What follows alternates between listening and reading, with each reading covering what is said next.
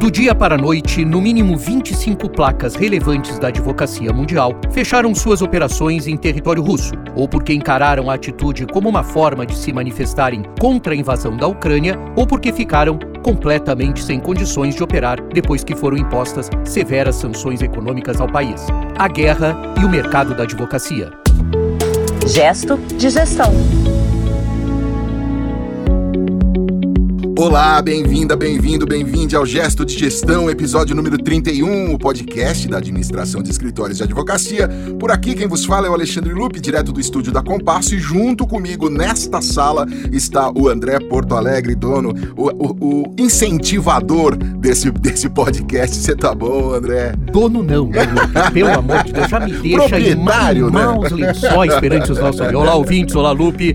Lupe, eu quero. ter- eu tenho uma pergunta para te fazer, quase uma afirmação. Eu tenho certeza que nem nos seus pensamentos mais estranhos você cogitou falar de uma guerra no gesto de gestão. André, é certíssimo, nunca passou pela minha cabeça que esse espaço aqui, que é destinado, como eu disse lá na abertura do podcast, à administração dos escritórios de advocacia, abordaria os efeitos de uma guerra sobre a gestão dos escritórios.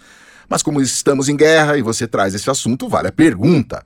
A guerra está afetando o mercado da advocacia internacional? Muito, Lupe. Primeiro porque a advocacia, à exceção do Brasil, é uma atividade globalizada, né? A gente vem até reclamando disso aqui, né? Que no Brasil é que é onde a gente sente um certo distanciamento. Mas a advocacia é uma atividade tremendamente globalizada e acho que a guerra até vem comprovando isso. Segundo porque a Rússia realmente estava cumprindo um papel relevante no cenário dos negócios advocatícios internacionais, por causa das inúmeras oportunidades que a economia local propiciava, né? E estou falando no passado, né, Lu, porque a gente está vendo a consequência de tudo isso, claro, muito para a Ucrânia, mas para a Rússia também.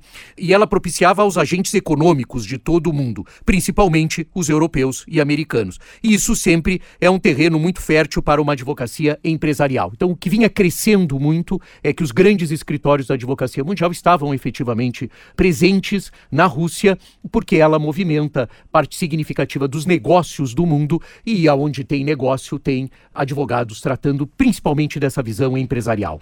André, e como que os efeitos da guerra né, podem ser percebidos objetivamente? Assim? Uh, vamos começar pelo êxodo dos escritórios internacionais do território russo por causa das restrições impostas ao país do dia para a noite, né? Assim, do dia para a noite a gente vem percebendo cada vez mais restrições. Nos últimos dias e praticamente passa a ser diário, nós contabilizamos aqui a equipe de apuração do gesto de gestão, acompanhando porque isso tudo tem que ser comunicado, pelo menos 25 placas, como a gente chama, né? Placas relevantes da advocacia mundial fecharam suas operações em território russo. Então, esse é um número bastante expressivo, se você considerar, né? Possivelmente esses 25 escritórios, Lupe, estavam naquela relação que a gente sempre coloca aqui, salienta dos 100 maiores escritórios dos Estados Unidos, né? Que acabam sendo geralmente os 100 maiores escritórios do mundo, se envolvem os europeus também, deixaram as suas operações na Rússia. Grandes escritórios de advocacia internacionais com operações em Moscou e São Petersburgo, incluindo aí o J.L. Piper, Allen Overy, al- algumas marcas conhecidas, deixaram o país. A maioria das bancas fechou suas bases, com algumas incluindo, como o caso de White Case, CMS e Dentals, desmembrando os escritórios para operar com bases independentes. Então, alguns escritórios decidiram desmembrar essas bases, né? Quer dizer, vão para países na proximidade, né? E começam a atender o mercado russo a partir de fora da Rússia, né? Partindo do princípio que você continua com muitas das atividades econômicas. Então, esse êxito não é uma declaração de guerra dos escritórios contra a Rússia, mas é uma sinalização bastante grande. Eu, eu vou usar uma palavra forte, Lupe, de um abandono, teoricamente, desses escritórios dos grandes clientes russos. Salientando, Lupe, que diferente de outras regiões importantes economicamente, nós não temos conhecimento, não há registro, pelo menos nos maiores escritórios do mundo, de escritórios russos na sua essência. A gente sabe até de muitos escritórios americanos com operações na Rússia muito grandes, mas escritórios russos, de origem russa, diferente dos escritórios chineses, diferente dos escritórios britânicos que a gente vê, dos escritórios alguns canadenses, de alguns australianos, eh, a gente não vê na origem escritórios russos. Então, o que faz parecer E é por isso que a gente traz essa questão um pouco mais contemporânea né, do gesto de gestão, que faz parecer que esse mercado russo da advocacia dependia efetivamente de marcas internacionais. Também havia escritórios internacionais na Ucrânia, né? Isso é uma coisa curiosa. Também a gente fica sempre colocando a questão, a Ucrânia também, e esses também tiveram suas operações suspensas, nesse caso, por medidas óbvias de segurança diante dos bombardeios, etc.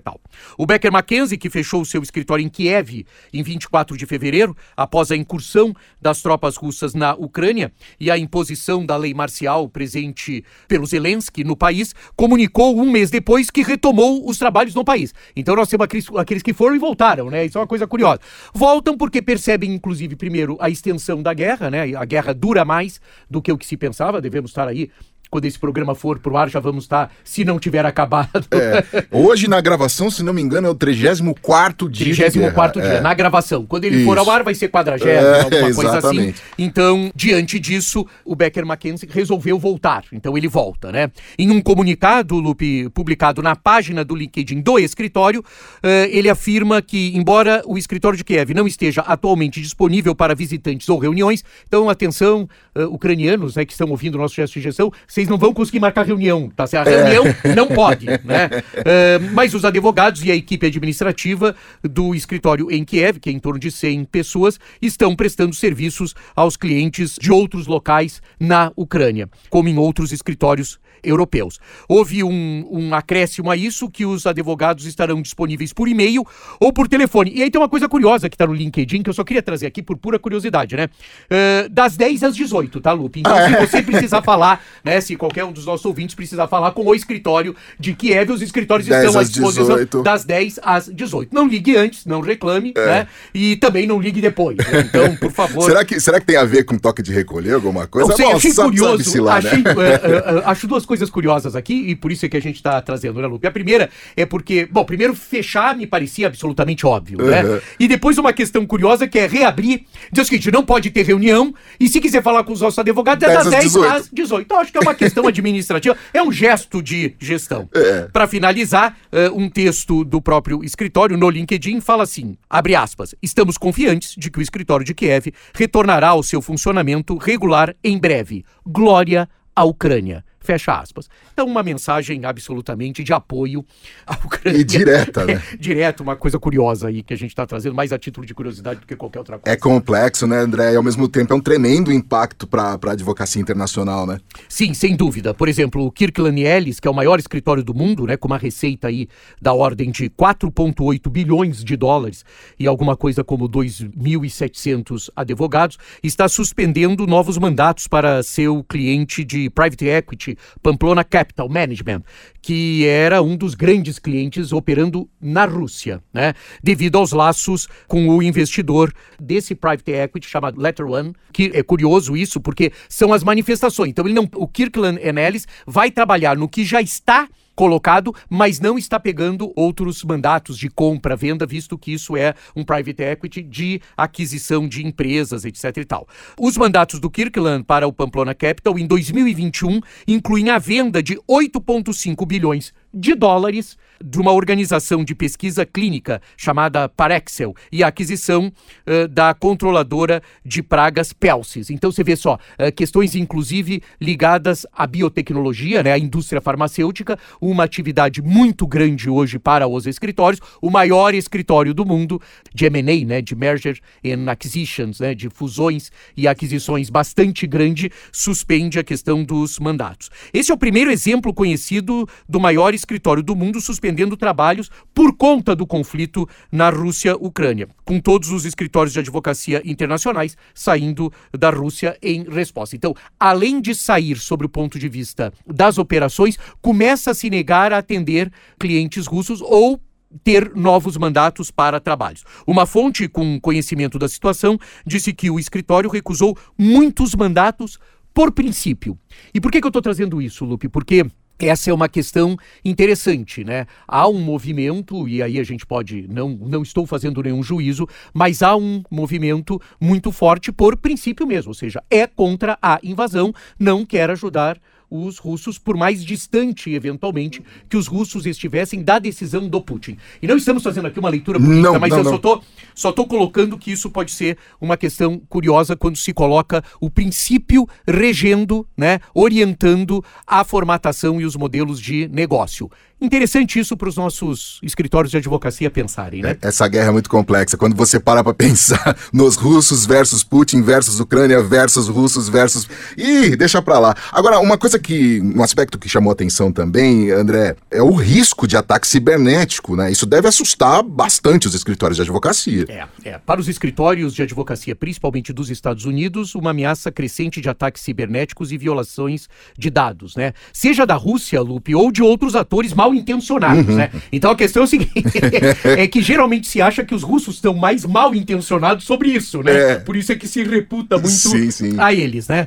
E uma questão curiosa, Lupe, é que usando o conflito como uma oportunidade, se considera que isso pode ser inevitável, independente da guerra. Tá? Infelizmente inevitável. Os especialistas em segurança cibernética não acreditam que a maior parte do setor jurídico esteja preparada para o que está por vir. Então, assim, independentemente da guerra, a questão dos riscos cibernéticos para o mundo é bastante grande. A advocacia é uma vítima, um alvo interessante para isso. E o curioso é que todo mundo se assusta com a guerra, mas isso pode acontecer a qualquer momento. Né? Para ter certeza, o presidente e o vice-presidente da empresa de segurança cibernética Sensei, que é o Sharon Nelson e o John Simek, respectivamente, observaram que a atividade atual de ataques cibernético é normal. Quer ver, isso, né? Normal. Ah, Tá tudo normal. Se você não sofreu ainda um ataque cibernético, fica tranquilo, né? Não fica ansioso. Não, ca- calma, que a sua hora aí. vai chegar. Você vai, você vai sofrer. E eles falam, os dois, né, abrindo aspas, é, não estamos vendo esse tipo de tráfego, eh, de ataque cibernético, que ele quer dizer, que potencialmente esperávamos, diz Simek. Por que que Simek fala isso, né? Porque achava que a guerra fosse... né, Desencadear esse tipo- Todo esse tipo de coisa. Não é o caso. Os escritórios de advocacia provavelmente não serão o alvo inicial de nenhum mau ator no momento atual, disse o Mark McCrary, advogado de privacidade de dados da Fox Rothschild, que é o 90 maior escritório do mundo, com uma receita aí na ordem de 600 milhões de dólares e 875 advogados. Para ele, Lupe, o maior impacto dos ataques será enfrentado por serviços críticos e empresas de infraestrutura. Mas aí é um problema, né? Porque as empresas de infraestrutura, exatamente a infraestrutura, é um grande cliente dos escritórios de advocacia, né? Claro que pode ser que não seja o alvo prioritário dos mal intencionados, segundo eles chamam, mas sem dúvida nenhuma é um problema sério, né? O, o McCrary afirma que os escritórios de advocacia correm muito risco, tanto quanto em qualquer outro momento, para ataques direcionados. Mas a razão pela qual o risco é mais elevado é que haverá um volume tão grande de ataques cibernéticos por aí que bastará alguém clicar em algo eh, sem ser diligente. Ou seja, é uma aspas até dele, ele essa parte do diligente, onde ele fala assim: temos que tomar cuidado. Eu acho que o resumo dessa ópera é o seguinte: ele está dizendo assim. Esperávamos muitos ataques. Esses ataques não aconteceram ainda. Vão acontecer a qualquer momento. Escritório é alvo? É alvo também. Então, não aconteceu ainda e é alvo também. E isso pode acontecer para qualquer empresa que não tenha cuidado, né, que não seja diligente. Como outros especialistas, McCrary sustentou que é muito cedo para dizer exatamente o que pode acontecer com a legalidade à medida que as violações de dados aumentam. Mas ele ressaltou abre aspas, é um bom momento para colocar sua casa em ordem e provavelmente um bom momento para os departamentos de TI solicitarem maiores orçamentos de segurança, fecha aspas. E é um pouco por isso que eu estou trazendo esse tema e a gente está misturando, né, Lupe, o que é a guerra com o que é a questão de ataque cibernético. Vai acontecer, será normal, e quem sabe fosse a hora uh, dos escritórios, mesmo no Brasil, no mundo todo, sem enfrentar a questão da guerra, começarem a prestar atenção sobre segurança de informação. É, deve estar deve tá um grande movimento aí no blockchain, né? Mas a gente fala isso num outro episódio. Creio que isso deve provocar muito isso. Mas, André, é, para onde vão os escritórios que saem da Rússia e da Ucrânia? Porque aprendi com a sua pessoa que neste podcast, depois de tantos gestos de gestão, que esse mercado é muito amadurecido para abrir mão da receita dos dois países e simplesmente não substituir. é, é. À medida que o Ocidente deixa a Rússia, offline, né? Porque tem esse Uhum. detalhe também, né? Deixou É. a Rússia offline, não tem mais nada. Exatamente. né? Várias economias emergentes mantêm uma neutralidade ensurdecedora em relação à Ucrânia, enquanto buscam se proteger contra a dependência ocidental e manter vínculos com os governos e investidores de todas as partes do mundo. Países notáveis nesse campo dessa. Como é que a gente falou aqui que foi bacana, né? Neutralidade, Neutralidade ensurdecedora. né? ensurdecedora. É uma boa. É, países como a Arábia Saudita, por exemplo, como Emirados Árabes Unidos e a China. São países que se posicionam nessa neutralidade ensurdecedora, né? Posso usar uma expressão? é o favor. famoso bagre ensaboado. Mas Pra quem muito, pesca, muito, sabe muito, é. muito difícil de, de pegar. E é, é para ir respondendo objetivamente a tua pergunta, Lupe, para ir possivelmente que os escritórios estarão indo, né? Para os escritórios de advocacia que enfrentam as preocupações duplas de realocar advogados russos, né, e repensar em estratégias internacionais pós-Rússia, eh, a postura desses países, e vamos repetir, né, estamos falando de Arábia Saudita, Emirados Árabes Unidos e China, pode significar uma oportunidade. Então a pergunta é: os grandes escritórios poderiam migrar para lugares como o Oriente Médio? E a resposta é: seria tolice não fazer isso, afirmou um sócio de um grande escritório americano que não autorizou que nós revelássemos o seu nome, né? Então, assim, eu acho que aqui cabe, e cabe porque nós sempre fazemos essas ressalvas, né? não vai aqui nenhum juízo de valor sobre a questão dos Emirados Árabes, Arábia Saudita, que a gente Não é sabe, nossa né? função. E você sabe que eu falo isso já olhando para Mariana, porque a nossa diretora, Oh, ela já, fica brava é. quando não fazemos esses disclaimers. Já levanta o cartão pessoas- vermelho. Não, as pessoas têm que saber o que nós passamos aqui nos estúdios. Exatamente. Não é assim. É. Não é com essa facilidade. Temos nossas sanções também. Temos as nossas sanções políticas, etc. Então a gente não está fazendo aqui apologia sobre isso, né? Mas volto a dizer uma frase que nós usamos no começo do episódio, que é o mundo globalizado. E no mundo globalizado, essas economias e a economia da advocacia não está apartada disso, quem sabe só no Brasil, mas ela não está apartada disso, ela começa a olhar para esses mercados. Um outro sócio, Lupe, de uma banca sediada em Dubai, quer dizer, que já estava lá perto, então, né? Já não estava Ladinho ali, tá ladinho Dubai, ali. explica a lógica. E eu vou tentar reproduzir aqui qual é a lógica desse sócio, né? As outras economias emergentes fornecem um terreno óbvio para os advogados. Definitivamente, advogados de energia, fusões e aquisições e mercados de capitais, que estão dispostos a deixar a Rússia para ficar com seus escritórios. A Rússia foi boa para os escritórios de advocacia internacionais. Deu-lhes uma base e um dos grandes estados petrolíferos, alianças com ultrapetrolíferos como Gazprom, etc., empresas, né? Mas o Oriente Médio poderia ser ainda melhor. Então vê que a lógica é essa, né? Olha, teve a guerra, ó, tá meio atrapalhado o negócio, vamos sair. Mas ó, tem um lugarzinho pro você ir, pro ir, que vai ser bom. E chega em um momento fortuito em que a Arábia Saudita está permitindo a entrada de mais empresas que mantenham suas sedes ah, no Ocidente, diversificando sua economia. Mais um sócio de Dubai disse ainda que ah, poderia ver facilmente, essa e essa é a expressão dele, né? Ver facilmente grandes escritórios de advocacia redistribuindo talentos para os mercados do Oriente Médio devido a sinergias setoriais com a Rússia. Cada eu tá cheio de bonita expressão essa- bonita. Não, Sinergia setorial. Siner- Eu acho bacana, sinergia setorial. Eles são dois dos maiores exportadores de petróleo do mundo, tá falando da Arábia Saudita, né, e dos Emirados Árabes. E como fez a Rússia, a Arábia Saudita e os Emirados Árabes estão procurando advogados talentosos, com formação ocidental, eh, que possam negociar e navegar em solos internacionais. Então, assim, Lupe, o resumo dessa ópera é que, sim, vão migrar. E já sabem, inclusive, para onde. Pra onde? E tem motivo para isso, né? Quer dizer, Aham. não estão se isentando dessa responsabilidade, né? Existem algumas questões, alguns afirmam que ah, os big laws, né, as grandes empresas, estão batendo na porta do reino há muito tempo, e do reino é do reino saudita mesmo, né? E os líderes sauditas são inteligentes. Eles verão o êxodo da Rússia como uma oportunidade de redesenhar as linhas de comércio e atrair negócios que estavam destinados a Rússia em sua órbita. Então é o seguinte, Lupe, essa é a questão. São esses países que vão receber. Acho que para o gesto de gestão é interessantíssimo trazer isso. Gostei muito da sua pergunta, porque, assim, para entender que existe essa questão, né, essas questões estão colocadas mesmo. Ô André, enquanto você comentava isso, eu ouvi por alto e, e aí eu vou te perguntar porque eu não sei mesmo, eu não conheço. Mas dentro disso que você estava falando, apareceu uma tal de lei de Sharia ou Sharia. Eu queria entender o que é isso, Sharia, né? Sharia, é. é conta, Bom, não sei, pode ser que os nossos ouvintes depois até corrijam. Da né? Sharia. É, é, da Sharia. Então, a Sharia ou Sharia, me, me ajuda aí. Então, a, a Sharia é um sistema jurídico do Islã, é um conjunto de normas, Lupe, derivado de orientações do Corão, uh, falas e condutas do profeta Maomé e jurisprudência das fatwas, pronunciamentos legais de estudiosos do Islã em uma tradução literal. Sharia ou Sharia significa o caminho claro para a água. A Sharia serve como uma diretriz para a vida que todos os muçulmanos deveriam seguir.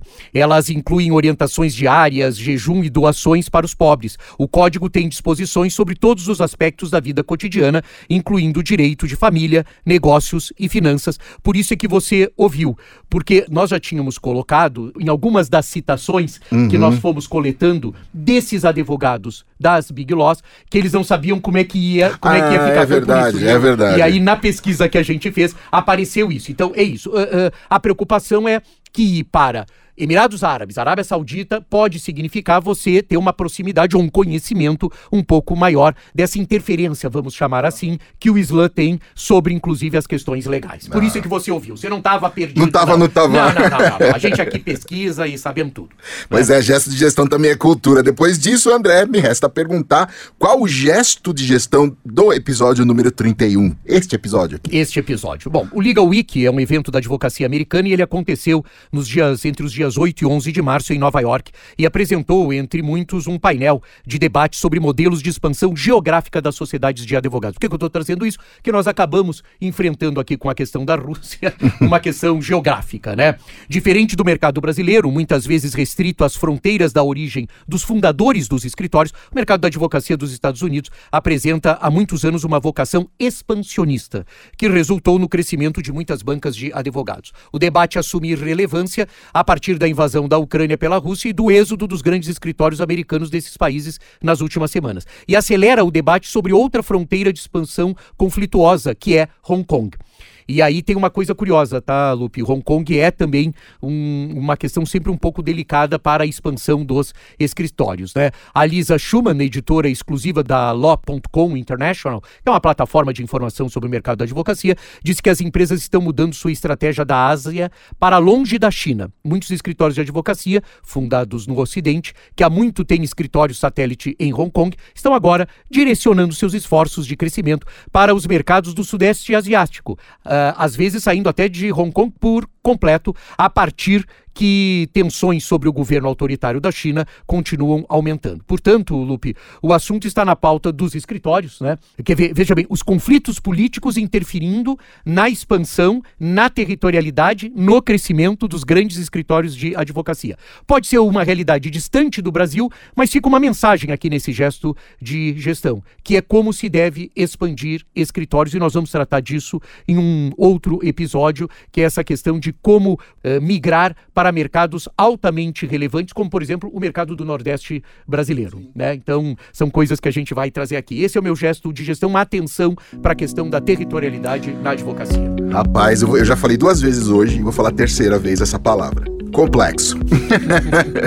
Bom, e assim, em paz tanto aqui, mas em paz, territórios aqui andresísticos e lupísticos estão em paz e convivendo em muita harmonia. E assim a gente termina o nosso episódio 31 do Gesto de Gestão, o podcast da administração de escritórios de advocacia. Eu sou Alexandre Lupe, essa é uma iniciativa do meu amigo André Porto Alegre, que é jornalista, especialista em gestão legal, com produção aqui da equipe da Compasso e na nossa direção e aqui tomando conta do som tá Marian Nunes é, mandando e desmandando em nós aqui. É isso aí. Um beijo e até a próxima edição.